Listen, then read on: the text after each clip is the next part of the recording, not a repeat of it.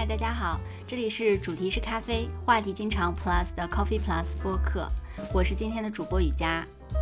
首先感谢大小电台发起的这个联合播客计划，就是推荐主播所在的城市里的咖啡馆。那我目前生活在苏州，这不算是一集打卡式探店的推荐吧？其实我更想和大家一起去探访一下每一家优秀的咖啡馆之所以优秀的背后。所以点杯咖啡，让我们坐下来一起和主理人细细聊一聊吧。今天要去探访的咖啡馆是被称为苏州咖啡三巨头之一的 Kiss。作为主理人之一的老张，每次听到这个称号都忍不住打笑。在之前很长一段时间里，我其实是对 Kiss 有误会的，以为只是一家名气大的网红店而已。后来才发现，它其实是一家披着网红店外衣的实力咖啡馆。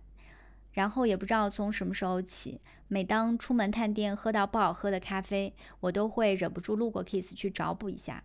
开店四年以来，Kiss 的每一款出品原料和配方都经过了反复的溯源和对比，择优而用。后来把炫酷的来自荷兰的 Kiss 咖啡机换成两台商用 Decent，并不是为了噱头，而是为了将研究多年的萃取理论实现出来。除了这些，店里还有来自全世界烘焙商的手冲豆单，不定期的更新，用小众的 Gina 滤杯出品，也是因为完全契合所追求的萃取逻辑。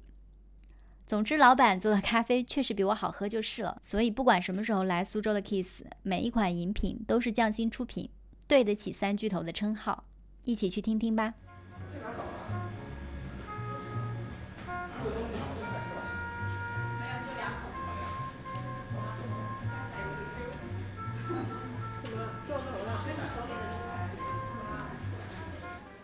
啊，大家好，我是。呃，苏州 Kiss 咖啡的主理人之一，我叫老张。嗯，我们的咖啡馆在呃苏州古城区的一个西美巷。然后叫你什么叫老张？张老板？老张就好了。老张，好的。张老板有点像，有点像我们朋友拿我调侃的时候的。好的，好的。嗯。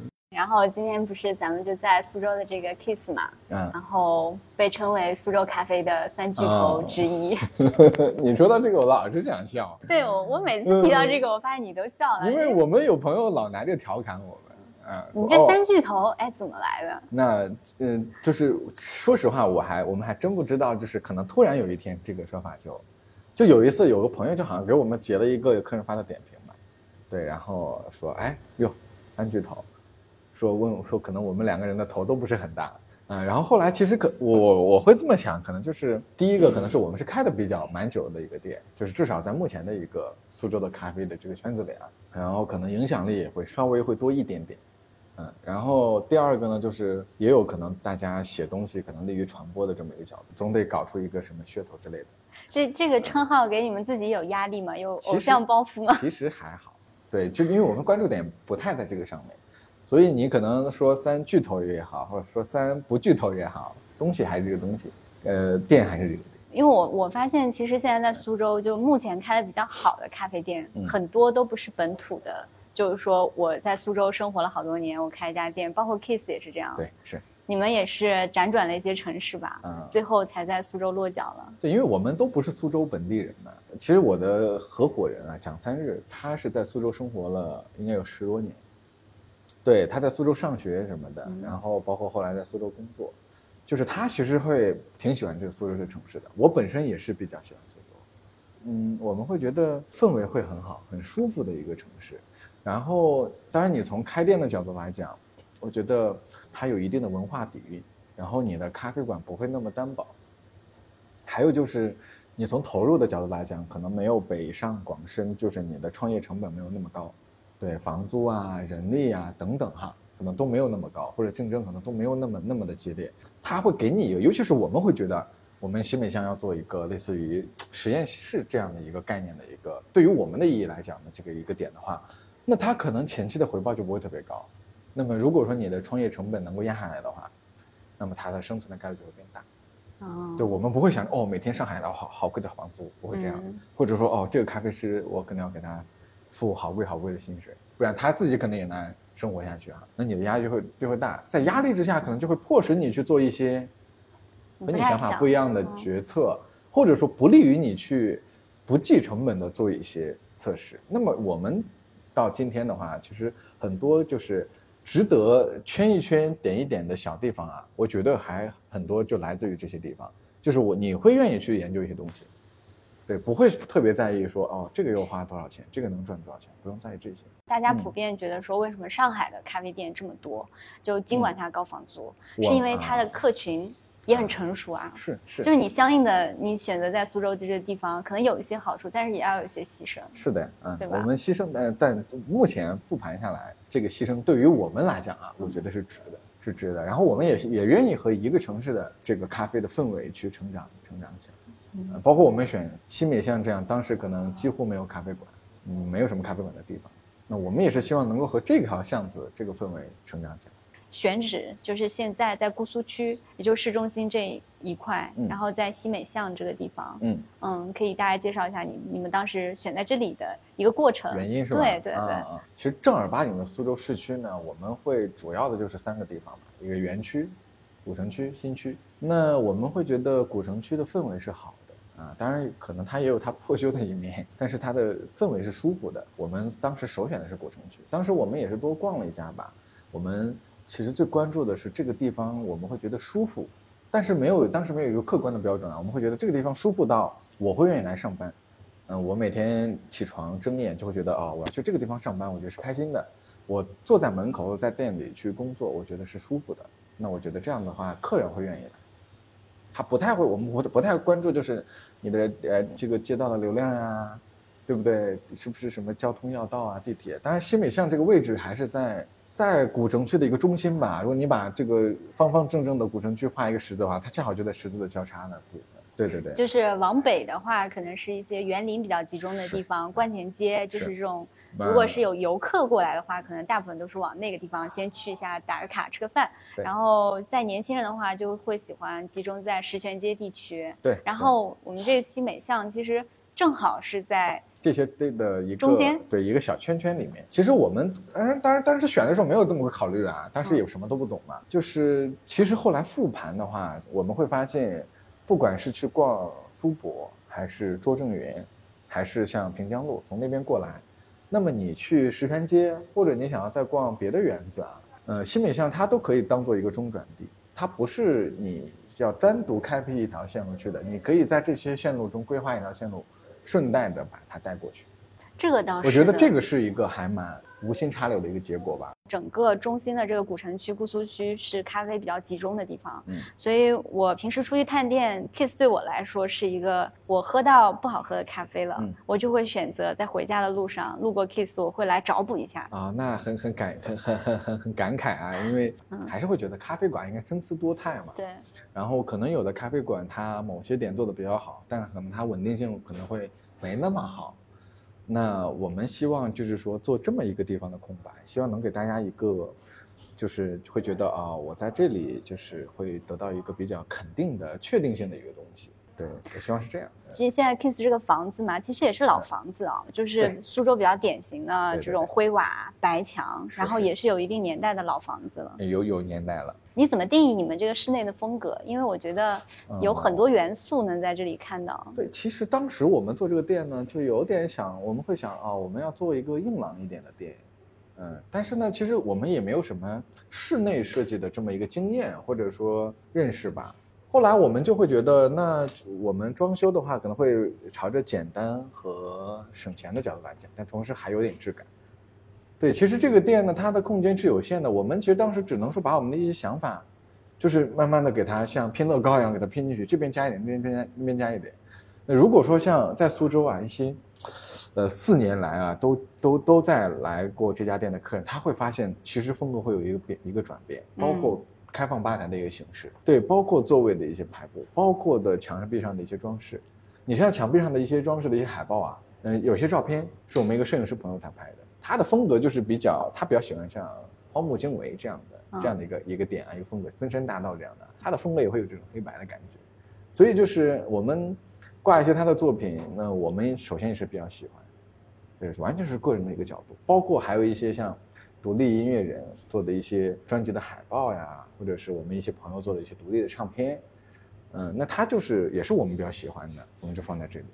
自己比较喜欢的一些东西就放在这边，它可能自然而然就会呈现这样的一个风格。嗯，然后我有注意到你们就是最开始开店的时候。是开放式吧台，但是个 Z 字形的。Z 字形，嗯，对呀，对呀，对呀。而且你们店的吧台是放在店铺的正中央，就是说客人其实他的活动空间是在吧台的四周，四周对环绕。这个形式其实很少见，现在国内。对，因为我们当时是想要想要做一个开放式的吧台，嗯，因为我们会觉得大家都讲传播咖啡文化嘛，但我会觉得传播就是不应该不是拿嘴说说嘛，或者你跟客人去聊聊聊，啊，应该没那么简单。因为当你第一次走进一家店的时候，所有的都是陌生的，人是陌生的，产环境是陌生的，你其实会有点忐忑的。咖啡师跟你说什么，你的脑袋大概率上都有点断片或者空白。那我们的客人，我们会观察他们的状态，他就坐在那边，他也不需要做什么，他就很自然的就会看你在做咖啡。然后呢，你会看到他会有的相对部分客人会哦是这么做出来的，你不用跟他讲，不用去教他。他就 get 到了咖啡的文化，但是你们现在这个吧台不是也调整过吗？虽然还是放在中间，对，但是你们现在是整整面，一般这种咖啡店里面不是都有这种冷柜嘛，平冷柜，对对对，你们是完全就是面向顾客的。对对对。其实我觉得这点对于你们的吧台清洁，我我我这个点其实有一点奇怪啊，但是但我觉得其实作为一家咖啡店，这是一个很重要的点。然后包括是国内咖啡店很多，他们自己是没有意识到的，就是你吧台清洁的问题。对我自己来说，我去探店第一件事情，我可能就是看他的吧台，如果他的吧台乱七八糟的。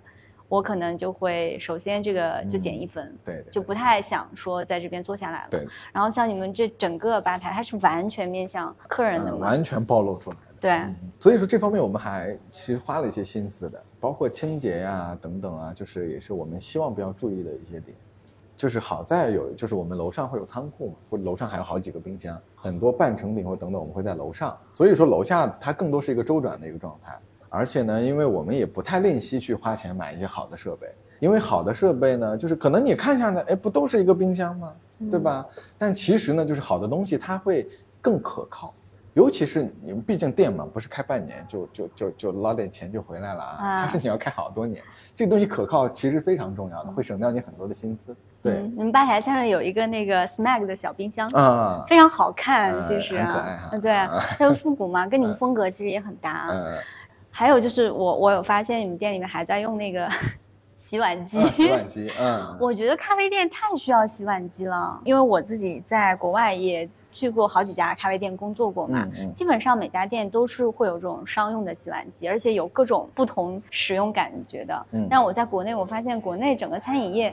很少会用洗碗机这样东西，大家可能都用消毒柜。但我觉得我们有这么多杯子，每天要消毒，而且很多玻璃制品，洗碗机就是一个非常非常非常可靠的。对，因为因为我们最开始用的是一个家用洗碗机，但家用洗碗机太慢了，对，太慢，只能搁家里用。是，嗯，然后后来就是朋友嘛，帮我们弄了一台商用的洗碗机，呃，结构很简单。对。对，然后大小也跟家用的其实差不多大，差不多。对，它是一个台下式的，其实更多的用在于就是酒店或等等，它的吧台就是台下式的，方便洗一些杯子什么的，恰好是我们的一个需求。对啊，对，只是说它需要就是提前你大概把一些残渣或者说奶的或者美式的油脂大概冲一冲，嗯，它其实解决了我们就是说要洗的彻底干净。没有明显的水渍，嗯，然后呢，我们简单擦一擦，我们对卫生也是放心的，嗯，对这样的一个环节，它其实提高了不少的效率。当然，消毒柜我们也会搭配着用嘛，晚上还是会放到消毒柜里。嗯，因为我这个人可能比较懒，对我比较关注的就是什么洗碗机啊、洗地机啊、吸尘器，包括我的合伙人也是这样子的。懒人改变世界。我们 会觉得就是就是能不要让人干的事情，就不要让人干，人应该。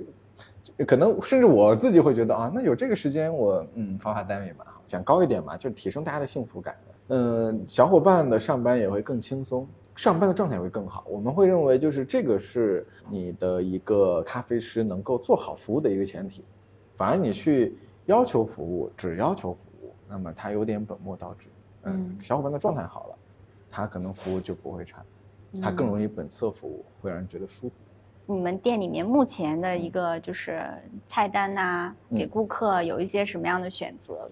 我们会把它大概分为四大类，就是说有传统的意式咖啡，然后有低滤咖啡，比如说冰滴、手冲，啊，有特调，有非咖啡。嗯，因为我们会大概就首先是你做产品的一个逻辑嘛，其次就是说对于客人他的一个场景他的一个选择，啊，会是这样的一个状态。然后呃，意式咖啡我们没有传统的呃拿铁、澳白、卡布奇诺的概念啊，我们会就是简单的一个牛奶咖啡，对，它大概是一个两百，算上奶泡吧，两百三十毫升不到的一个牛奶咖啡，咖啡的浓度也是会中等偏浓一点点点，它不会是很奶的一个咖啡。就是作为浓缩的豆子，可以基底拼配可以选吗？嗯，拼配的话，我们就就是有的时候会使用一些我们觉得还可以的拼配，但主要还是以单一产区的咖啡豆为主。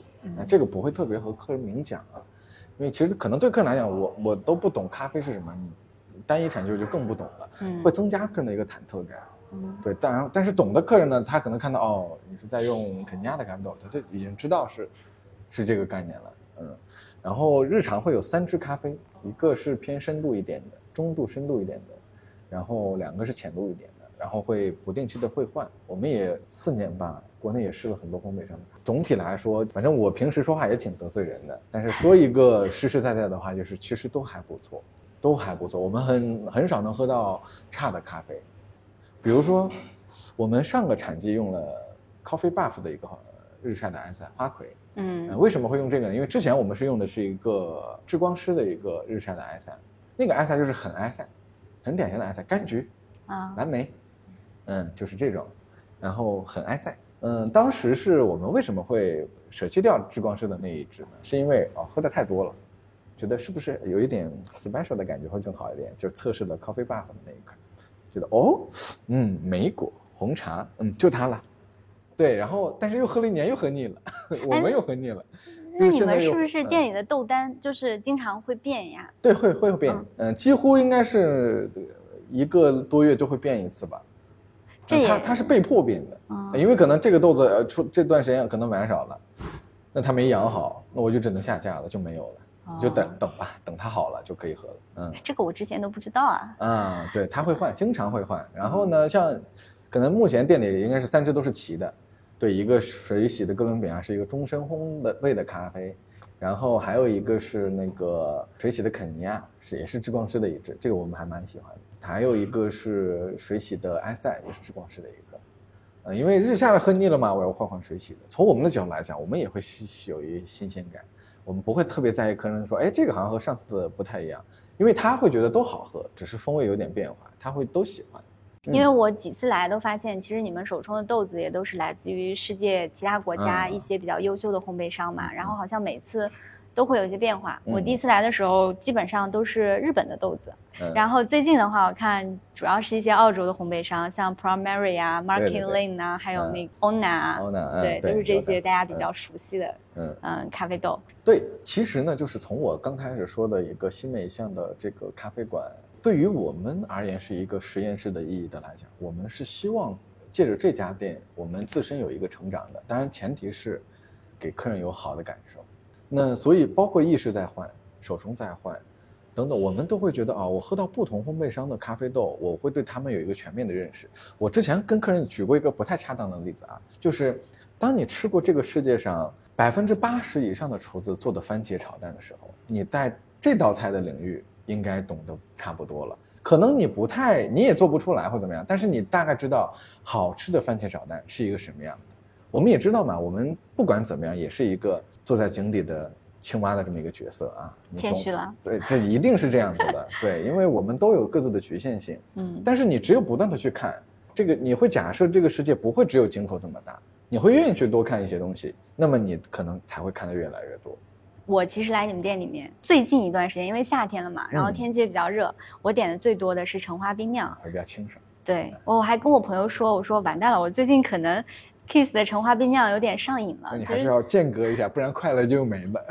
好的，我我自己是这样的，因为我去年开始吧，我也刚回国之后，特调这个形式在国内比较流行嘛，然后其实我。我习惯了那种传统的白人做的奶咖，我对客条这种形式一开始不是特特别能接受，有点抗拒啊，有点抗拒，包括一开始对 dirty 都有点抗拒。是是，心里面是有点偏见吗？还是说就觉得这个东西会好喝吗？我有点偏见，我觉得你做咖啡就应该好好老实实做嘛。对对对，尤其是特调，还有一个就是很多咖啡节大家都不是都做特调嘛，然后我会觉得啊，这不就是为了吸引眼球，大家去打卡的东西吗？但是我我最近啊，我开始发现原来 dirty。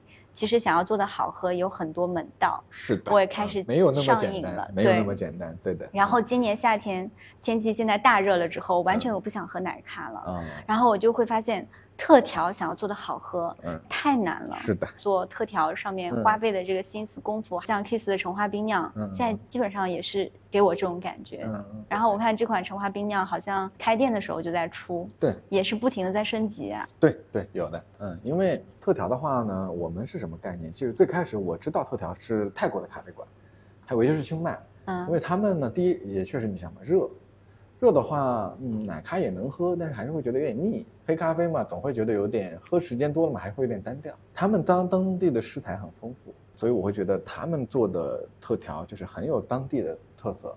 然后后来，然后再就是国内的就是 OPS 了。然后我们做特调的话，也是抱着一种嗯想要丰富一下这个咖啡体验的一个态度。因为首先我会认为哦，这个东西是不错的。嗯，我们也会觉得，就是你在咖啡馆的体验也是需要有一个这个参差多态的这么一个状态。所以我们当时橙花冰酿这款咖啡呢，对，因为茶的选择，包括咖啡的的萃取，包括这个果酱的搭配啊等等，还还是迭代了一段时间的，然后慢慢变成这么一个稳定的效果。你要选什么样地方的茶哦，你得去大概得研究研究，包括后来我们用的这个这个呃茶商呢，就是他们有自己的茶园，哎呦，应该是道光的时候就开始做茶了吧。然后他们的花呢，也是因为呃茉莉花广西还是算是广西的一个特产，包括这个我不知道现在还叫不叫熏啊？应该当时把茉莉花和茶结合在一起的这个工艺叫做熏，嗯，熏制工艺他们也是比较老老老派的一个工艺了。北京人也很喜欢喝茉莉花茶，所以就是后来我们就觉得哦试了这么多，哎觉得这家不错，包括也会考虑一个成本的关系，就是它会有品级更高的，只是更高的茶叶呢，它会更考虑的是你冲泡的时候的茶的形态，然后汤色以及茶的完整度。就像过去的穷人嘛，都喝茶茶叶末，有钱的人可能会喝呃形状完好的，因为他们会把这个东西当做赏心悦目的一个环节。对，后来我发现哦，它在味道方面可能没有没有明显的差别，尤其是你冷泡的情况下。对，尤其甚至说有的茶叶的形态，就相对于更另一种形态可能会更容易浸泡出来味道。啊，所以我们后来就选了一个这个等级叫白雪香。茉莉花茶对，茉莉花白雪香的这么一个品级啊，呃，就定下它，包括但是又又去看啊、我们浸泡的比例啊，呃，洗茶的步骤啊，呃，包括搭配的咖啡啊，要搭配什么样的咖啡，嗯、然后咖啡的滴率啊，包括这个还挺麻烦的一个研磨、啊。你是搭配的冰冰滴的咖咖啡对对嗯对选的风味豆子的那个调性是呃会比较偏果香，有的时候是埃塞，有的时候日晒，有的时候水洗，有的时候是肯尼亚。哦，就它们也会呈现不一样的质地，很有意思啊。就是日晒的，大家会觉得哦更浓郁、饱满，质地更扎实；水洗的埃塞会觉得更轻盈。然后用了肯尼亚的话，大家又会觉得更 juicy。就是同一个特调，你其实稍微调整一下，会给大家不一样的质感。那你们橙花的这一部分，橙花的这部分呢，就是是一个我们做的一个香橙酱，对，也是从呃去挑选橙子，挑选相应的柠檬和葡萄柚，会把它做一个完整的一个柑橘的一个风味的一个图谱，包括它的品品类，包括我们就是一个怎么样去把它的风味留住，嗯，然后再和这个茉莉花茶的这么一个甜感、香气等的一个搭配，然后和咖啡的一个搭配，甚至要再考虑考虑，比如说我们加两块冰块，它的化水程度的一个一个质感。是不是当时溯源那个橙子品种也有是找了好？点有点难，有点难，哎真的。这现在想想嘛，其实，在研发过程中，呃，幸运占的比例还是蛮大的。就是你需要有它的逻辑，就有你把这个味道去画出来，然后去做一个呃思维上的一个搭配，包括实际的味道的一个搭配，包括你怎么样把风味留住。包括我们去尝试这些你说的这个，我去选一个橙子的品种，比如我们用了这个新奇士的，嗯，呃，这个标号应该是一个三幺零七，啊，应该是啊，可能会这编号是它的品种吗？对它它不同的橙子会有不同的编号，它们的这个产量首先是比较稳，然后橙子也是皮薄、香气足、汁水多、橙香很饱满。对于一个橙子，对一个柠檬，像你的咖啡豆一样，只要这个东西是 OK 的，只要搭配起来是和谐的，那么我觉得它应该就是好喝。哦，对了，你们店里面我有发现，就是有一款饮品是在其他店里都没有看到的，叫塔西提。啊，是牛奶咖啡。哦，塔西提牛奶咖啡嗯，对，这是是个什么东西？我觉得嗯就没没见过。塔西提嘛，就是法属法国的一个小岛嘛，盛产两个很贵的东西，一个是黑珍珠，一个是香草荚。呃马达加斯加港台港台嘛叫大溪地，啊，大溪地。对对对，但香嗯草荚那马达加斯加也有。，对，我们刚开始用的是马达加斯加，测试的时候用的，后来呢，我们又测的塔希提，因为我们测原材料也是抱着这种学习的心态嘛，要么就就测一下，得出一些结论，有一个理由用哪个不用哪个，就包括我刚说的茉莉花茶也是的，是不是贵的就好呢？是不是特别便宜的也好呢？那么会发现它有一个中间值是一个甜蜜点，那么我们也觉得啊，嗯，这么贵是不是噱头？是不是智商是之类的啊？后来一是哦，还真不是，它从它的形态、肥硕程度，包括风味都会有明显的区别。马达加斯加可能奶油感更强一点，对，但是塔希提的话，它会多一些果香、茴香和香料的味道，对，香气会更丰富一点。其实你初喝这个咖啡，你会觉得就是嗯香甜会多一些，但是呢，你喝喝的时间多了，然后你会能够更心平气和的去感受它一些细腻的味道，你会发现这个东西的那个塔西提那种茴香的那种香料的味道还是有一些的。我们也不希望它太抢咖啡的味道，所以嗯就做了这个和牛奶呀、还有糖一起煮，呃煮成一个类似于奶酱的一个状态。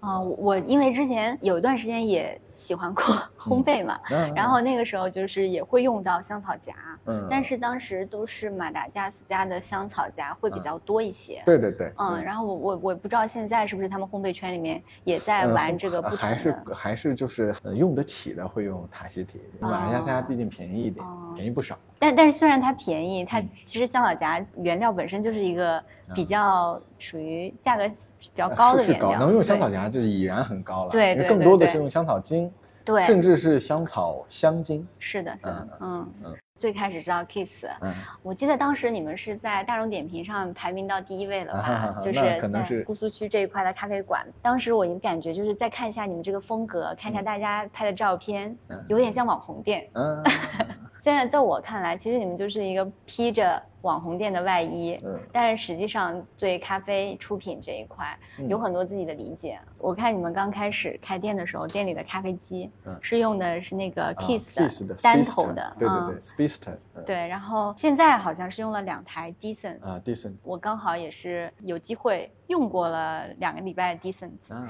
然后我觉得这个机器非常难用吧，就对啊。我来说，我觉得就是如果你完全没有萃取知识，你用这个机器简直就是灾难，是。的，完全做不好，可能跟玩具机做出来是一样的效果。因为它本身是那个 Scott Raw 参与研发的，然后它的主要的创始人曾经就是类似于产品工程师之类的，嗯，对对对，所以它整个交互的界面可能是目前来说咖啡机里面做的最好的这样的一个交互界面，然后有很多参数嗯。可以去调节，在萃取咖啡，包括它粉饼的阻力，嗯。每一秒钟的压力，它都能实时的显示出来，相当于是其他咖啡机都是一个黑盒子，对。但是它能让你完全可视化。那我觉得这个机器能驾驭得了，就是需要非常非常非常扎实的，就是背嗯。后对萃取的理解。因为嗯它的可玩性太多了，就还是挺好奇你们当初是是是是个什么想法，把那个 Kiss 换成了 Decent？当时选 Kiss 这台机器呢，首先是它是一个比较可靠的荷兰的咖啡机品牌，嗯。他们的工程师也是从辣妈出去的，然后主要是外形嘛又够酷，对，够酷，跟你们店里的风格很搭。又又觉得哎又觉得很搭，嗯然后包括它的一些功能，我们会觉得也不错，因为当时觉得可能咖啡好和咖啡机会占一个很大的比重啊。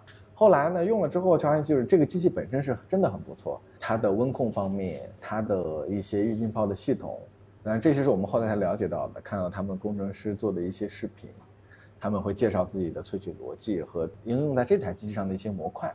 其实刚开始的话，我们的咖啡也不会特别做的稳定吧，甚至有的时候可能会觉得，我们会嗯测试很多，浪费掉很多的咖啡豆，但始终不满意，也不知道为什么。其实我愿意把这个过程一个集邮的过程，就是我缺乏一个一以贯之的一个理理论，或者是一个比较精面的实验数据，我只能说，就像你刚说的一个黑盒子，哎，这个黑盒子今天表现出这个状态，我把它状态收集起来，就像一张邮票收集起来。明天是一个状态，我再收集起来。然后呢，闲的没事的时候看看这些邮票，看看他们之间的联系，能不能找到一些东西来。对，然后 decent 给我的感觉呢，就是说它会让你邮票品种越来越多，啊，越来越细致，能够让你更有可能会得到一些东西。虽然它还是机邮，对，因为还是想要有更深入的研究，还是需要一些更多的样本的数量和一些更精密的一些设备，获得一些可能置信度比较高的一些结论啊。但是它不妨碍，就是我们已经可以找到一些经验性的东西，去把咖啡做得稳定一点，好喝一点。是这样子的，然后呢，换掉 Kiss 的话，也是当时我们是我们一直其实并不是说因为看哦别人有用 d i s n 我也要用，价格嘛便宜或者如何，不会是这样，而是说可能更多的是我们在没有开店的时候就已经开始研究这款机器，包括像 Scott Raw 它的一个萃取的逻辑，我们会觉得逻辑还是很重要，就是逻辑会让你走的比较稳，啊玄学不会，啊 玄学不会。在这台机器上，包括各方面的硬件的模块啊、软件方面啊等等，它都会就是说把它的理念和逻辑落实的会比较比较可靠。然后我们会就是一直在跟进这台机器的进展，直到呢我们哦出出了这款，我们觉得可以入手了，觉得可以试试了。它是一个 x L 的一个型号，商用的。对，就是我们觉得可以商的概率比较大了，可以试一试，然后我们就买了一台。刚好那因为，嗯，开店几年有很多的，包括咖啡节呀或者活动呀，去让我们去做 pop up，那我们只有一台机器，对，就不太方便。我们想，哎，反正即便不行嘛，这台去做 pop up 应该是 OK 的。包括就是即便不行，我研究一下应该也是可以的。包括那段时间店里的出杯其实可能也会比较紧张，有一台机器可能会缓解一下压力。然后买了之后呢，我们简单的研究了一些很入门的东西啊，就会发现。嗯，好像 Kiss 做出来的咖啡没有那么香了。对，就是从我的角度来讲，就是我更愿意去喝 Decent 做出来的咖啡了。包括在之前，我们也在粉碗啊等等啊，就是去看部分呀，啊要不要喷水呀，包括预浸泡啊，包括等等啊，就是已经研究的很差不多了。然后到 Decent 上面，它给我们更进一步的去揭示不同阶段的一个本质，其实直指萃取均匀的这么一个参数。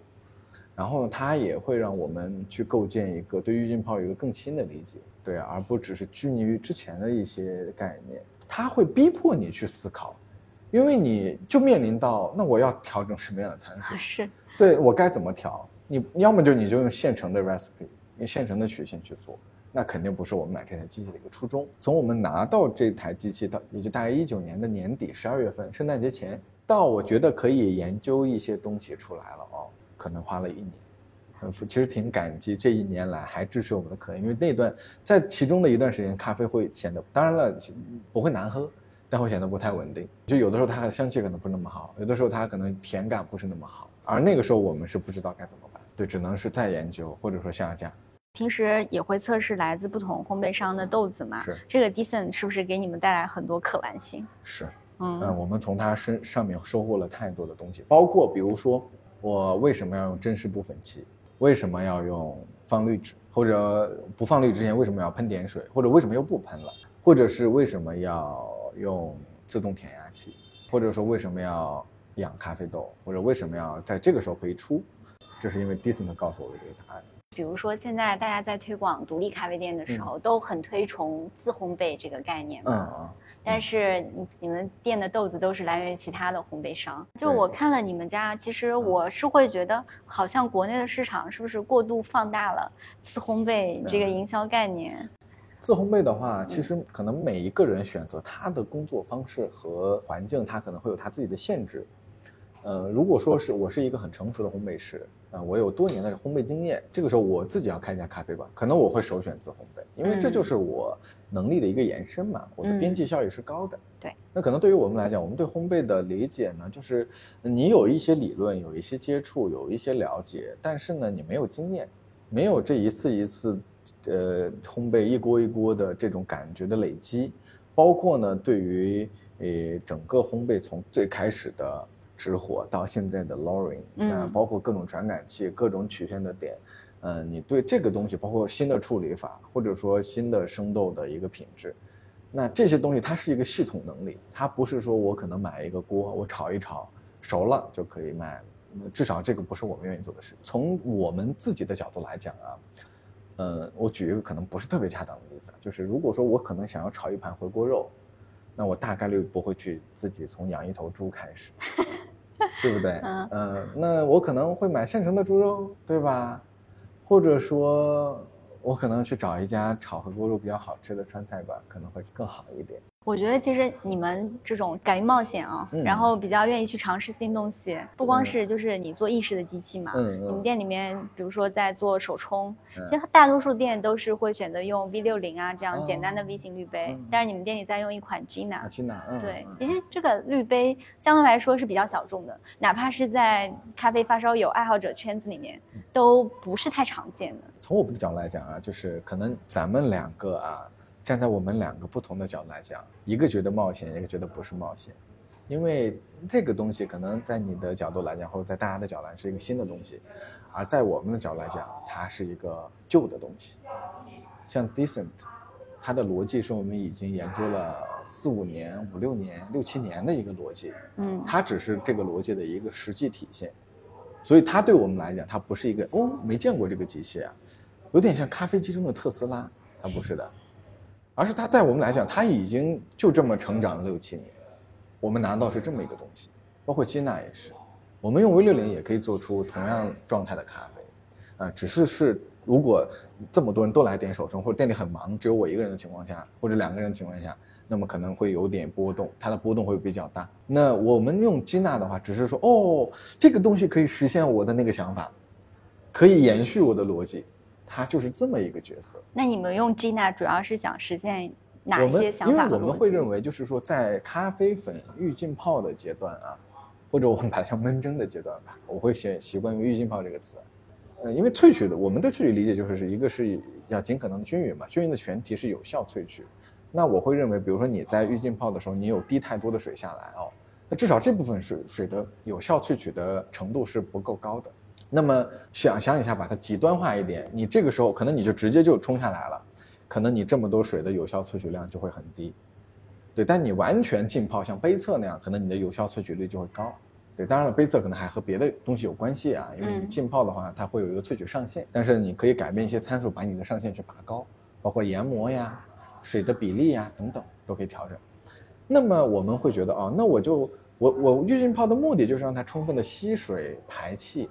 我完全可以让它不要把水滴下来，是不是可以增加它的有效萃取的概念？所以我们就聪明杯，或者说还有韩国的一款滤杯，它是可以转的。我觉得聪明杯太不适合你们店的气质了。对，然后呢，聪明杯的话，我们会发现哦，聪明杯有个有一个问题啊，就是说，我们把咖啡粉放上去之后啊，比如说我接纳的话，我注到三倍的水就可以盖掉咖啡粉了，然后呢。再多一点点就可以完全浸泡咖啡粉了。它下面和阀的空间很小，大概我们测了一下，只有五克，而聪明杯会达到二十甚至三十克。呃，具体看聪明杯的款式啊。那么也就是意味着什么？意味着我用基纳的话，只需要五十克的水就可以浸泡了。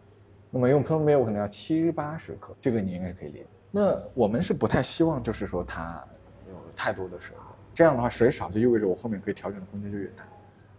对，所以我觉得这个设备是可以在排气阶段可以完美达到我我的逻辑的一个点，那么我会觉得这个点也是稳定性的一个大点，包括第二段的注水，我们也会把阀关掉，也是让它进一步的排气，嗯，它其实更多的萃取的状态，然后让它粉床达到一个比较稳定平整的一个状态，把阀开开，让它透过这个粉床渗滤下来，然后第三段呢，就是我们就会再注水。然后让它再维持一个相对平整的粉床，再滤下。对，希望能够就是说，能够在一定的稳定性的情况下，又能够提高它的萃取率，然后让它获得一种，呃，酸甜均衡、香气细致，然后余韵好、质感可能是干净的，或者是 juicy 的，或者是顺畅的等等的这么一个质感。具体要看咖啡豆。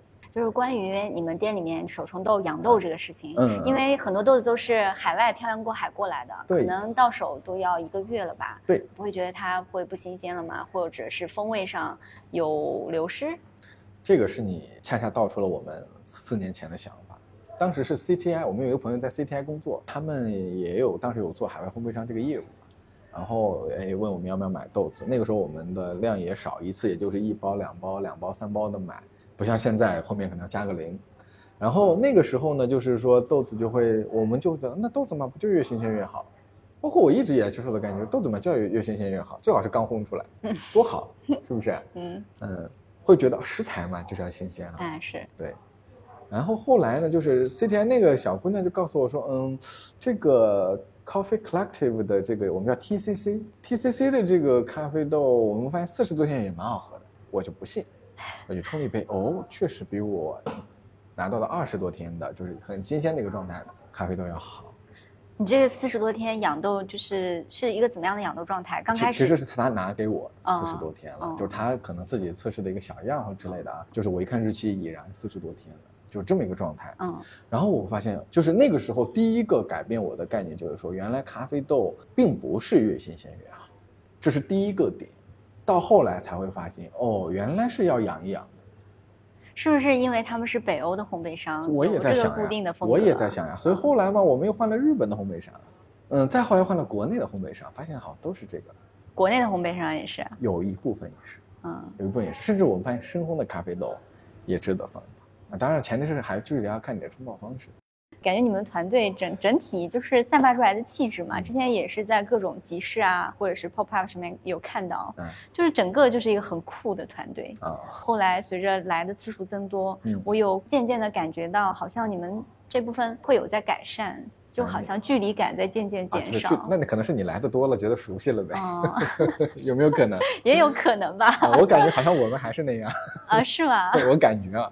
但是你们上次有个事情特别搞笑，我觉得就就很有意思。嗯，就是上次那个不是苏州今年年初一直在疫情嘛，然后大家都不能堂食。嗯，我当时有来过一次，你们店生意特别好，大家都自己带那个野餐。桌椅那完了，肯定就是那天我们被赶走的那天。对，就是那一天。然后那个第二天我就看到你们关了，因为你们店关了，我们就是也有对对会收到，我们会发布通告。对，然后我们他他们就在群里面转嘛，然后把你们那个照片发出来了，我觉得太有意思了。你们怎么是想到人家在贴封条的时候，然后你们还一起就拍张照片，特别像是那种行为艺术，然后有一种你知道有一种反讽的对比感。我们当时很多就是对你们店完全不知道的。可能是外地的，就觉得哎呦，这家店看起来太有个性了，太有意思了。嗯，其实就是这家店，我个人觉得距离感是因为它的个人色彩太强了。就像你刚开始说的，店里面很多东西都是我们自己喜欢的，它并不是一个店铺的正常的一个一个状态。比如说有的店，它会走明显的符号化、标签化的东西，因为标准品更容易被大众接受，大家会会觉得熟悉，嗯，会觉得有安全感。而一个特别有个人主义色彩的东西，大家可能会。因为毕竟嘛，我跟你又不熟，对不对？我跟你的圈子也不重叠，我当然会觉得格格不入了，嗯，对吧？那所以这个是有一点的，对，包括就是那其实我我个人不会特别酷啊，我个人会比较，嗯，会有点土，嗯，有点比较粗糙，嗯，可能我们团队的小伙伴其实还是比较有他们自己的调性的。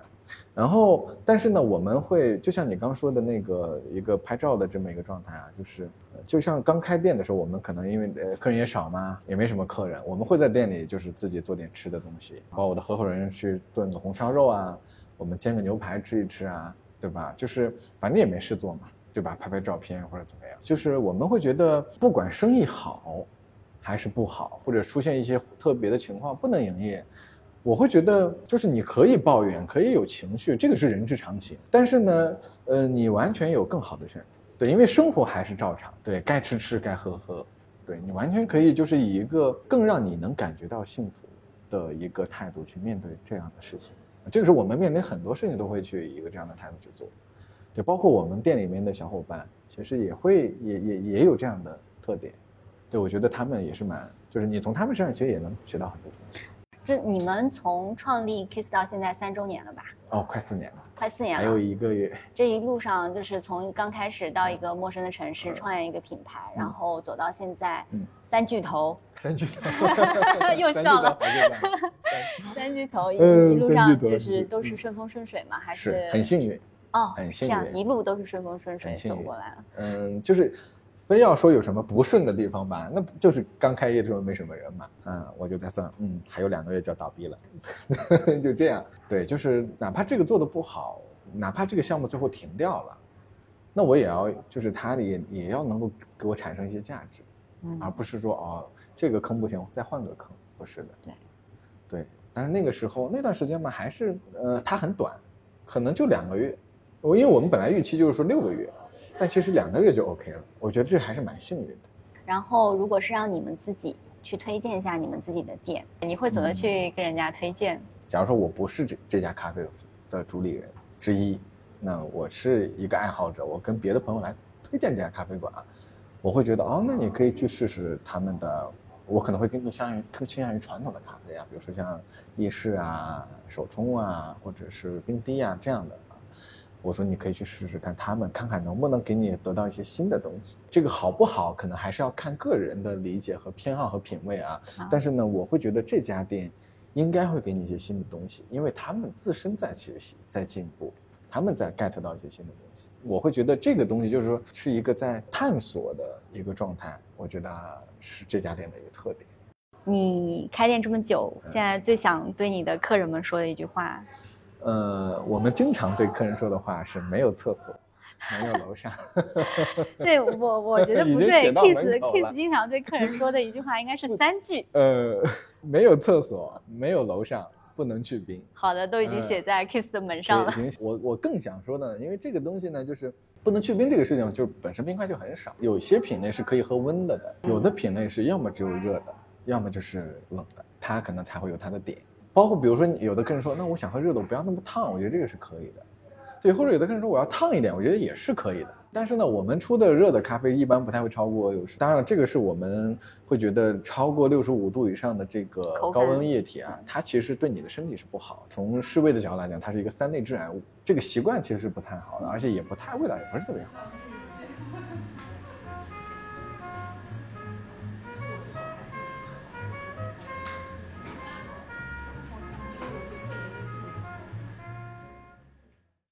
今天来到的咖啡馆是 Funky Roast Lab 放客咖啡。与其说它是个咖啡馆，其实更是一家咖啡烘豆工作室。主理人老杨家在上海，从一名平面设计师改行做咖啡，至今十四年。曾经在广东中山开过店，在上海的明谦咖啡做过首席烘焙师。甚至之前从来没有来过苏州的吴江，第一次路过这里的仿古建筑群盛家库，就一眼决定盘下这个两面落地玻璃的店面，开自己的烘焙工作室。在可谓是精品咖啡荒漠的吴江区，炒豆子供给包括上海在内的一些独立咖啡馆品牌。有了豆子的支撑，才能在门店坚持做自己愿意坚持的咖啡产品，自称是一家着迷豆子的咖啡店。半年前，一杯花香四溢、酸甜平衡的小奶咖惊艳了我。在深烘咖啡主打的苏州市场，酒香不怕路远。如今，Funky 吸引着全苏州的咖啡爱好者，不畏路途来尝试。一起去听听吧。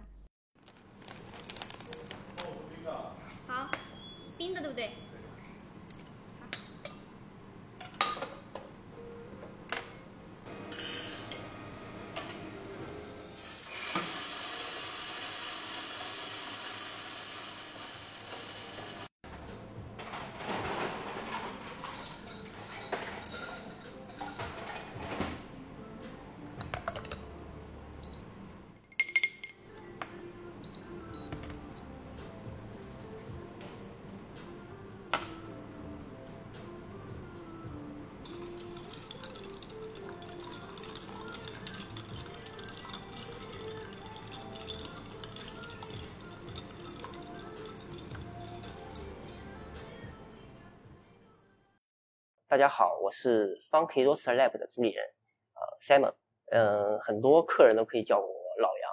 然后我们的地址呢是在苏州吴江区的旗袍小镇啊，现在更名叫盛家社，然后就在入口一个小小的玻璃房，很显眼，跟周围的房子不一样。如果你的客人来店里选择困难，然后你会为他推荐一款饮品，会是什么样的饮品？我们这个呢，就主要还是主导权在客人。我们会询问嘛，客人平时喜欢喝的方向，就是尽量在推荐他不犯错的啊饮品。如果他有尝新的欲望，我们会推荐一些比较不一样的饮品给他，让他尝试这样子，先建立沟通、了解，互相了解。我们也不做特调啊，其实我们很少做特调，主要沉迷于豆子，想体验不同产区、不同处理法、不同的条件下会有什么样的味道啊，就可以过来试试看。最想对你客人说的一句话，来和浅烘交个朋友挺好的。想希望通过浅烘豆，然后呃让大家了解就是咖啡的与众不同吧。然后通过这个平台，通过咖啡这个产品互相认识、互相了解，交个朋友。因为 Funky 的话和苏州其他店不太一样嘛，像苏州市区里面咖啡店很集中，但是 Funky 是在吴江的这个地方。苏州市区来到吴江大概要半个小时的车程吧，而且当时你们在这边开店的时候，其实吴江应该没有精品咖啡店。其实也不能说完全没有，可能会有一些就是卖蛋糕，然后配咖啡，然后也会偶尔卖点单品这样，就甜品咖啡在一起吧。嗯，也会有一些喜欢喝咖啡的，然后有这样的想开店的想法，就做个小店，然后卖卖蛋糕，卖卖咖啡喝。但是你们还是把咖啡做的很专业的。你们应该是第一家嘛？就我觉得当时你们第一家开在这里，精品咖啡荒漠吴江这个地方，还是挺需要勇气的。我 们这真的是没有考虑过客群。像一般我们在上海可能会做市场调查、市调，甚至找专业公司去做市调。但是这边的话，我主要就是因为有天然气，虽然说店铺不大，但是它它有天然气的预留管道。然后主要就看，哎，周边还比较安静，就是炒豆豆也不会特别影响到周边，然后也旁边也没有特别高的楼。对于烘焙来说就很好，然后同时它还是一个小的店面，也可以对外招呼一下愿意尝试咖啡、喜欢喝咖啡的人。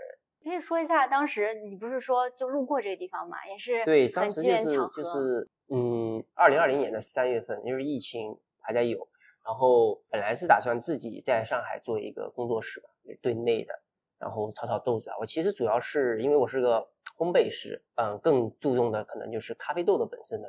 就玩去烘焙，做好玩的豆子，好喝的豆子这这样子，所以打算做一个烘焙的工作室。三月份朋友邀请来到吴江玩，之前一直没有来过，去那个同里嘛转了一圈，回来的时候路过这边去找地方吃饭，这个地方叫旗袍小镇嘛。出来从这里面就从里面出来，然后路过门口，正好在门口的一个转角位置有一个玻璃房，呃，两面玻璃，两面全是落地的玻璃，是一个。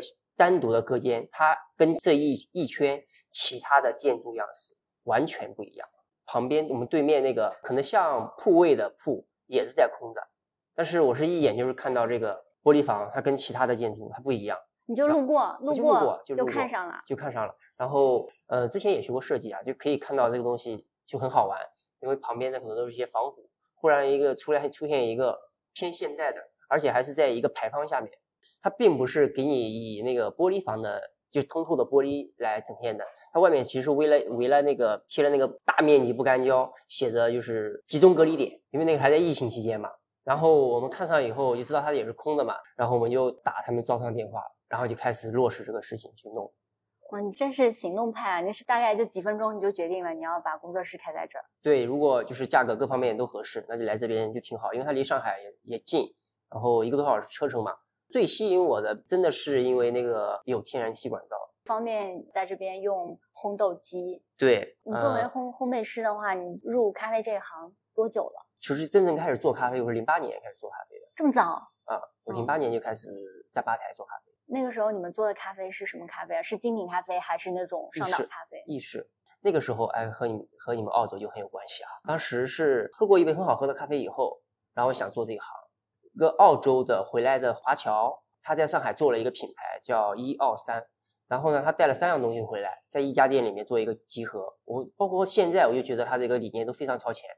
他是咖啡、红酒跟服装，他服装就是澳洲的设计师嘛，然后做设计，然后自己在红酒，在澳洲有酒庄，然后加上澳大利亚的咖啡豆。你在澳洲就知道，澳洲澳洲的咖啡没有差的。嗯，世界咖啡之都，确实。哦，就从那里开始，我就开始站吧台去学做学做咖啡，就是入咖啡坑，觉得咖啡好喝啊。就是通常情况下，我们就是在这之前都是喝速溶咖啡啊，苦，然后加糖加奶，我给我的作用就提神嘛。然后偶尔去就是跟朋友做一下啊。啊，去点杯咖啡喝喝，但是要狂加糖，这因为太苦了嘛。就上岛咖啡也去，是星巴克也喝，但是都是常规的那种饮品。第一次喝那个那个浓缩呢，可能就是在上岛，就在上岛咖啡喝的。不懂啊，看着这个名字挺长，又挺便宜，就奇怪，试试看，就对那个东西印象就特别深刻，不好。那什么时候改变我的呢？就是就博华的一次展会吧，然后就上海的呃咖啡展会，酒店用品展，然后有一个有一个那个。冠军做了一杯浓缩，然后一改，然后原来浓缩咖啡还可以这么顺滑，就非常就还有一很很丰富的层次。然后那个时候就想，哎，这个东西很有意思，很好玩，但是你那时候没有经过任何咖啡方面就是感官的训练，你怎么能喝出来那个浓缩的层次感？因为喝过不好的呀，当时就是感觉它很平衡啊。然后第一次喝的时候嘛，就是觉得它跟我以往接触的咖啡就不一样，这么浓的条件下，它还可以很顺滑。然后果汁到现在还有一个记忆点就是柑橘。啊，你这个真的非常非常不一样，就因为我们也跟很多行内人或者喜欢咖啡的人聊过嘛，嗯，很多人入行或者喜欢咖啡都是因为一杯手冲，比如说埃塞的手冲，嗯，因为它的柑橘风味特别明显，可能很多人容易喝到，好多人都是因为这个才入了这个坑。但我第一次碰到，就是因为浓缩，觉得说它顺滑，然后有柑橘香，它不苦吗？嗯，还还有一个人是因为喝咖啡浓缩那个一个明星啊，谁啊？他他他叫他叫什么来着？是香港的。香港什么什么什么豪？他他是在在澳洲上学吗？啊，对啊。就是我记得香港有他好像挺喜欢明星，对啊，挺挺喜欢那个咖啡的。他是他是在澳洲上学之前，在在香港的时候喝浓缩咖啡不能喝的呀，然后去澳洲以后喝了一杯浓缩，一改对咖啡的。有意思，有意思。我们那个时候因为比较早，手冲咖啡没什么的。就是哪怕有人卖手冲的，就是上岛你点杯蓝山也是苦的要苦的喝不下去的那种。然后你当时就因为这杯浓缩就开始入行了，就开始接触烘焙了吗？还是先是在没有没有没有先在吧台，就是先做咖啡，就是也是一步一步来。在一二三的时候，可能就是他们的呃豆子确实会比星巴克也好，Costa 也好都要好喝。哪怕它现在就现在来看嘛，可能当时不特不是特别新鲜，但是它的整个平衡感各方面都是还是挺好的。我记得，我还记得，就是当时带我做咖啡的那个人还是 Costa 出来的吧，比较前面几个，因为最早做拉花的也是 Costa 嘛，在上海最早做拉花。最早 Costa 不是做那个叫什么一个环吗？那也算。他们有，那里面有人开始做拉花。哦。然后 Costa 开始有人做拉花，当时一个 Costa 的咖啡师，然后带的我，我还记得他名字 Gavin。都是英文名字，对，所以你们在上海混，就是一定要取个英文名，是吧？因为因因为当时。那个公司也是属于华裔过来的嘛，整个的就是还是很保留偏国外的国外的那种感觉。他当然这家公司理念很超前，服装也好，烘焙也好，其实都挺好的，但是太超前了，就所以也没多少，也没有坚持多少年，已经不在了，已经不在了，已经不在了。然后你不是后来还在那个明谦有做过首席烘焙师吗？对。当时是呃呃明谦的普林联系到嘛，然后就过去在那边上班吧，上了两年吧，对，做烘焙师这样子。然后是在明谦之后出来了，就创立了现在这个 Funky 的品牌了吗？是的，是的。你平时的话人是在上海的，你包括你家庭都在上海，然后店铺在苏州吴江这边，其实等于说你是两头跑。两头跑。然后 这不是前两个月刚好因为疫情，上海封控嘛？嗯，我看你一直被封在上海。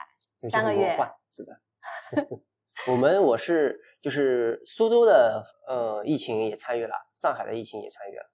对，我觉得这个挺难的，因为苏州从过年之后一直到五月份就一直在疫情，等于说你的店铺一直在这边，对，好长一段时间不能堂食，甚至不能营业。是，嗯，然后后来你又被封印在上海，但是你们作为一个烘焙工作室，嗯，你其实是主要的烘焙师，你要来烘豆子的。对，就是就停了嘛，就基本上除了一些常规的拼配，我嗯，因为我们烘豆机上面会有曲线，然后会远程的记录一下，然后让朋友帮忙操作一下，告诉他怎么开机。朋友也是临时你朋友抱佛脚。你朋友有烘焙经验吗？没有。所以远程远程遥控 工具人，就是你们发发明了一个词“云烘豆”。对，云烘豆是没办法被逼的嘛，没办法。呃，店里面要用，然后怎么说呢？呃，其他地方呢，其实也很难进来，我们也很难出去。基本上，其其实严格意义上来说，烘豆这个事情就停了，就基本上是停了。因为你之前，呃，有在其他城市也开过店嘛，然后你也在上海工作了好几年吧，嗯，然后现在又在苏州开店，也开了两年了，嗯，在你眼里面，比如说这两个城市里过来咖啡店里消费的顾客啊。他们有没有一些喜好上有什么不同，或者是比较大的差异啊？有不同，其实，呃，我可以从三个地方去说，因为我之前开店是在广东中山，然后南方的城市的，就是特别南方啊，就是广东，然后跟江浙这边还是差距挺挺不一样的。我们在广东开咖啡馆可以开到晚上十二点，卖夜宵吗？嗯，不用卖夜宵，卖咖啡啊，或者卖蛋糕啊，就永远都会有人来喝。我在广，我在中山的时候。呃，还有一家咖啡馆，它是二十四小时的，现在也在。呃，广东那边的话，其实特别是中山，他们对味觉的敏锐度很高。呃，我其实对烘焙没有走太多弯路，就是也是因为我在呃，现在已经是很好的朋友了。那个时候就是我客人嘛，他给了我很好的方向。他们那里的人喜欢喝茶，然后广东有非常多的水果，所以他们能很清晰、很容易对叫什么捕捉到咖啡里的风味。对，然后苦涩不好的味道，它可以它可以指出来。然后在烘焙的时候，我知道了以后，就可以去校正自己，然后校正自己感官，然后去调整。但是你当你刚刚说的，你的客人他们也没有受过这种对 Q 没之类的感官训练，没有，他啊他真真的真的就是仅仅是客人，但是他也是一个就是平时饮食很清淡，但是特别喜欢喝茶，家里面有很多茶，各种各样的茶，就是他平时有时候我们聊嘛，然后喝正山小种，它会有柑橘，喝铁观音会有兰花香，喝生普会有兰花，好的生普也会有一点兰花香啊，等等等等，它它包括喝金骏眉会有呃蜜糖的感觉。其实茶和那个咖啡是相通的嘛，它有这些东西在，然后再套到咖啡上面去。嗯，是相通的，因为我我自己也是这样的，就是我之前喝咖啡之前，我也分不清楚我各种茶的味道，但是我喝了咖啡之后，然后现在再反过来喝茶，你会发现哦，我也能分清楚金骏眉的味道和普洱的味道原来相差这么大，大红袍的味道它可能是这个味道，然后白茶又可能是那个味道，感觉还是相通的地方挺多的。哪怕就是红茶，它的差距都挺大。嗯，就说是像广东的客群嘛，在苏嗯州这边和上海的这两边的客群，你觉得？嗯，上海的客群给我更多的感觉，他是他们可能就是刚需，我要喝这个东西。但是刚需也不能不好喝呀。对你只要顺滑，就是在顺滑的基础上就行了。拿在深烘给我能提供咖啡因，但是保证顺滑，我就可以接受。但是你说，嗯，想会享受的也有，就不会特别多，但是也肯定也会也会有很喜欢呃好的咖啡嘛。那你觉得苏州这边呢？苏州这边就很奇怪，大家喜欢苦的吗？对这边的人，就是对我来看啊，就是真的是，就是来我们店的客人啊，倒还好，可能就是已经习惯了我们的出品吧。就是，但是我去外面喝咖啡，呃，他们的大部分是以烟熏、焦苦为主导。就是这是话说回来嘛，但是这里的消费者就觉得这种咖啡可能就是咖啡，大部分消费者。我我还真是，就我有遇到过跟那个苏州城区里其他的店主嘛，有些可能也是认识好多年了嘛，嗯，然后也交流过他们店里面，我说你们为什么一直卖，都已经开店开了这么久了，为什么一直卖这么苦的，不出一些浅红的豆子啊嗯什么的？但其实他们也都试过，但是最后觉得自己的客人选择了深红的豆子，他不喜欢浅的嘛。那啊他也就是说，那那我既然卖不动，有些人可能觉得，那我就不推了呗，我就做大家喜欢的呗。然后我就嗯觉得吧，反正是一个循环嘛，就是你越是卖这样的豆子，那你越是喜欢这样的客人会来嘛。因为最后你也没有办法再去推其他的新品了，我觉得。嗯也也其实也理解，你想开咖啡店的最重要的条件是要先生存嘛，你要生存不下去，谈理想没有用，其对的实特别理解，特别理解。就是呃，我们呢就是可能有点不一样嘛，就没那么大，相对没那么大的压力。我可以卖豆子嘛，我可以维护我自己喜欢的东西，我可以就是带很好的豆子，艾丽达、黛博拉、翡翠这些，我可以我可以在我店里有，可以甚至可以卖很便宜的价格，作为一个分享的城市在。然后呢，我们也不会特别去做特别深烘的豆子，就是会有啊，会有这这样就会有一群有有一群非常忠实的客人。因为我之前觉得你们是一家咖啡店，嗯但是你对自己的定位更像是一个烘焙工作室。对工作室，然后是一个偏烘焙的品牌。你既然定义你自己是个烘焙工作室嘛，嗯，那你们在选用设备的时候有没有什么讲究啊？就是帮助你们出品做得更好、更专业一点。嗯就是我们选的就是那个辣妈的那个拉杆嘛，拉嗯来吧。然后呢，它呢就是改进过的拉杆，它是有五呃五个档位还是六个档位这样卡档位，你在不同的档位下不同的压力，然后还可以就是有预浸泡，又可以有可玩性比较高，深特别深的深烘豆也很适合，然后浅烘豆它萃出来相对不会那么酸。然后对于做我们喜欢玩豆子的人来说，你可以就可以调整的方向也就很多，可以是在不同状态下不同的表现嘛。你们这个辣妈的拉杆机器其实市面上有用的，但是蛮少的。对它不是特别友好。你说对量大出品的店的话，嗯，还是胳膊会酸的，你一直这样拉下来。虽然说它已经做了一个杠杆的原理，减轻了、卸掉了一大部分力量，但是跟按键的比还是按键的舒服，而且它还比较高，对一些女生也不是特别友好。然后其他的设备呢，比如说像你们这个店里面充足用水啊这些系统啊。啊，水的话我们就用的呃软软水以后，然后加钙镁去调水，调到是这样。咖啡机跟手冲出来的调的 TDS 都是五十啊，从咖啡机里面冲煮头出来呢，大概就是八十左右嘛。pH 值在六点呃六点九，介于中间，然后呢相对也比较容易萃取的一个点，就是对于特别是对于浅红豆。又说到浅红豆了嘛。你们把浅红豆做的好喝，有啥秘密吗？嗯，其实也从你你说有啥秘密吗？首先就是自己对配方的一个掌握吧。浅红拼配的话，就是对它一个配方的掌握。然后呢，S O E 的话呢，也得益于我们有这样有一有这样一台咖啡机，然后再配上那磨豆机，就是现在我们 S O E 包包括浅烘的，主要就是用低挺的八零七嘛。呃，再加上烘焙的时候做一个。要是专业一点，俗语叫膨胀率嘛，保留香气的同时，也让它透，同时也能磨掉一些酸，对意式萃取的时候就会相对没那么尖锐。对尖锐的话，就嗯，可能萃取不足啊，或者是怎样。是不是浅烘的豆子，不管是拼配也好，还是 S O E 也好，放在意式机里很难萃，就很难掌握，是吗？嗯，怎么说呢？我就就是就我来用用我来想的话呢，不管浅烘深烘。都难萃，你要是特别深的豆子的话，可能比浅烘的还要难。对啊，你如果随便萃的话，浅烘豆子我之前也有试过嘛，嗯，它很容易穿。首先，对，就是这就需要粉层管理了。哦，粉层管理，就粉层管理，咖啡师有没有这个意识去做这件事情？对，就是对咖啡机有要求，对水有要求，对咖啡是有要求。你要是特别是水，怎么就是如果有些人可能会买一个很贵的净水器。但是它的 pH 偏低，出来以后水的 pH 可能去掉六点六点几、六点七、六点六、六点五，我遇到过，有客户有遇到过这样的情况。在这种情况下，你不管用什么豆子，都是酸的。你不管这个豆子多深，都是酸的。之前我是听说过，有些店在也是苏州的某家店吧，嗯，然后他们也是经常换豆子吧，刚开始尝试做自烘焙嘛，嗯，会换一些烘的相对比较浅的豆子。然后他们的老客人就投诉，就给他们打电话，就说你们今天的这个这个奶咖怎么是酸的？是不是牛奶变质了？然后不熟的客人就直接在外卖软件上给他们差评。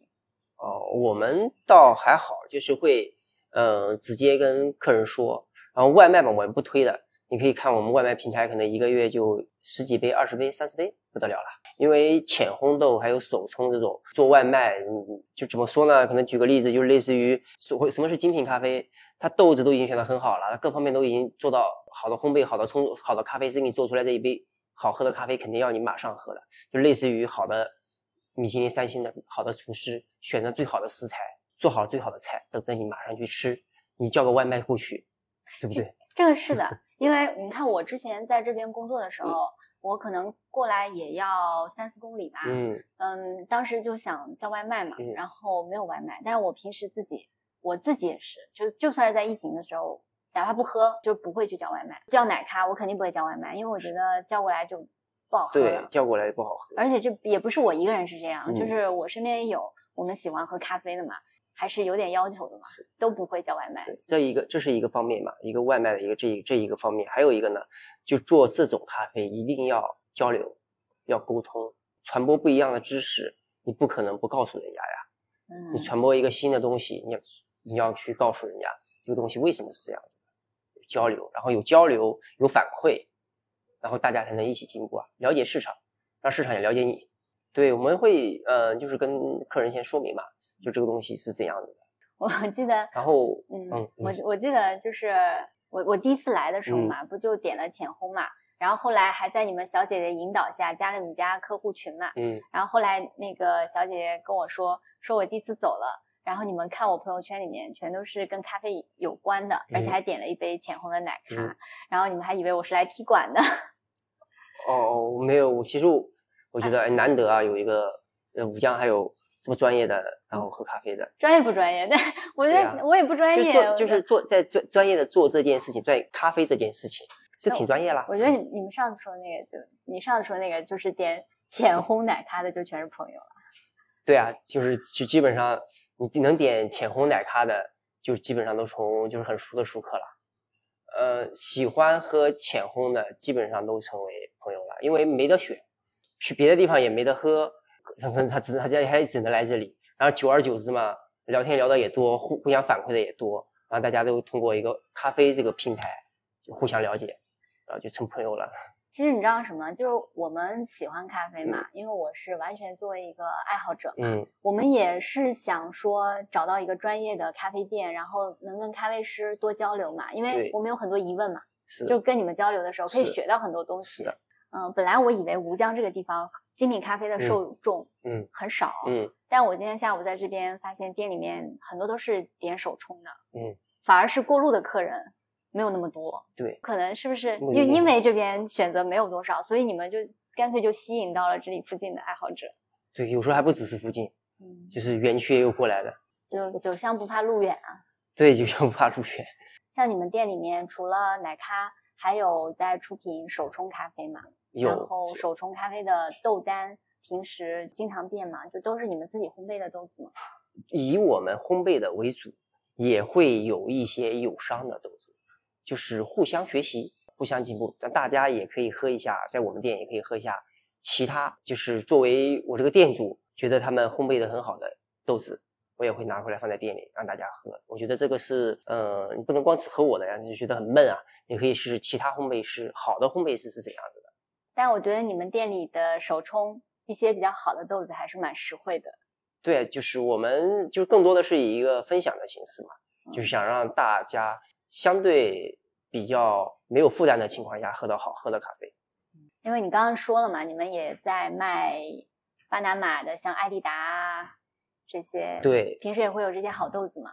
有，嗯，就是一般情况下会有的，就是但是当然了，你要来碰到的话要随缘。就还是呃，越来越多的人喜欢咖啡嘛，越来越多的人喜欢精品咖啡，好喝的是的天花板，是的是的。吴江也有人喜欢喝很顶级的豆子，其实少吧。嗯，对，本来就是如果只喝顶级的还是蛮少的有也有，我们自己身边就有，就是吴江就有啊。就我我买的黛博拉、竞标的翡翠啊、努果啊，就是吴江的话，他们几乎每次都会来买我的豆子，他们是来买熟豆，然后买回去对自己喝喝是吧自己冲然后你之前在明谦做烘焙师嘛，嗯像明谦这种大厂嘛，我们说，嗯，然后现在是做这种个人的烘焙工作室，嗯你觉得有什么不一样的地方吗？嗯，肯定也有嘛。首先就是嗯，在明谦的时候，我们出品更更要求的可能就是稳定，就差异化尽量降到最低。你每个批次，嗯，就味道基本上是有个标准的，就按照这个标准做就行了。但是我也是我自己想开店的原因，因为我因为就像我名字一样，其实我更喜欢的是个性化、好玩，就是同一只豆子可以根据烘焙师的个性，然后去就把它表现的最好的，就是烘焙师觉得最好的一个点进行放大去出品，这样子就方可以嘛。你等于说也身兼数职了，你肯定要自己寻豆、接客户，还得烘豆子。就真像就像你说的，真的是身兼数职，没事还搞一搞处理。在云南，朋友有个庄，就是有个庄园跟有跟庄园合作嘛，然后会做一些自己处理的豆子。你在咖啡行业这么多年了，嗯，多少年了？要从零八年算的话，14年十四年，那是跟其实跟咖啡做的好不好跟年限没有关系啊。嗯，但我觉得你能坚持十四年，说明你对这个行业是真爱呀、起码你对咖啡这个事情，肯定不管是烘豆子啊，还是站吧台，肯定有一个事情是你的热情嘛。是，就喜欢研究呗，就喜欢捣鼓啊。从烘豆的话，我是一二年开始吧，也是从韩怀忠老师的咖啡学看了咖啡学以后，就想去烘豆子了，就开始从手网啊、土炮啊，然后到买第一台烘焙机，像你烘豆子的话，你你是就自学成才吗？嗯也不能这样说。我刚开始肯定是自学了，呃，也跟过很多烘焙，就是跟过一些老师去学，包括那个就是美国的那个 Rocky 啊，就是我的高级烘焙就是跟他学的。之前也有跟王丽的呃上过他的那个烘焙课，烘豆子好玩吗？不好玩，就要耐得住寂寞。这烘豆子有什么好玩的呢？就是你看着它蹦，记数据，算 ROI，算发展率，掐点出锅，好玩吗？没有，你你觉得挺枯燥的，不像做咖啡还能做出来，还能立马喝一下，而且还要面对着烟，这个打扫卫生病。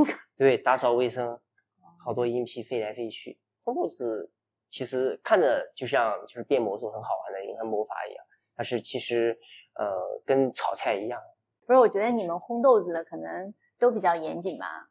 就是任何事情都喜欢讲逻辑。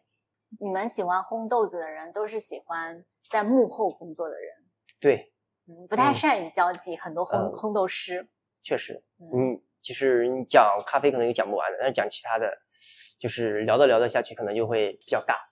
你之前在做咖啡师之前，嗯，是不是还有一份本职工作？你是其他行业的？对，我在做咖啡之前，我做那个平面设计，就是做出版方向的平面设计、排版啊什么的。就是你为啥后来突然说改行就改行了？而且我觉得那个零几年的时候，可能咖啡这个行业还没有说像像现在这样吧，就能让你觉得说这个行业可能会有一些有意思的事情。那个时候应该跟嗯现在环境完全那个时候没想那么多，那个时候觉得没想到自己会变成种韭菜的，什么叫种韭菜的？开玩笑就是没想到自己呃年轻嘛，就会比较比较简单一点，想啊也没有压力。那个时候就是刚从学校出来，本职可能做的又不是不是特别开心，因为平面嘛排版嘛，你没有特别需要你自己去主观想创作的东西，你就是按照要求摆就行了。对于现在想入行的年轻人，你有什么就是建议吗？给到他们？呃，就是怎么说呢？还是做决定要理性一点，是不是真的喜欢这个？不然喜欢就变成了负担。展开说说。呃，就是我可能刚开始就很喜欢喝咖啡，这样就想做咖啡给给那个客人去喝，让更多的人去欣赏。那这件事情其实是一个非常就是熬人的一个事情，因为大家都不不太懂这个东西，你又要你要以怎样的一个形式去传播给人家，这个过程其实是很艰苦的。没有足够的耐心或者是经济实力，就基本上就很难坚持下去。因为你你可以可以一两个月、三四个月，但是一两年呢，三四年都在不盈利的情况下，在耗着你的精力的情况下，你是不是作为一个喝咖啡的爱好者会更好呢？主要还是想清楚嘛，因为它门槛很低，就真的门槛很低，就是你只要花钱买个设备，有个人去做咖啡，哎就行了。但是，嗯，深入其实还是比较难的。你想做好一杯咖啡，里面的种种的因素的影响，就是需要深究的这种。没有这个习惯的话，其实是很难的。就不如找一家你觉得很好喝的店，经常去，来的轻松。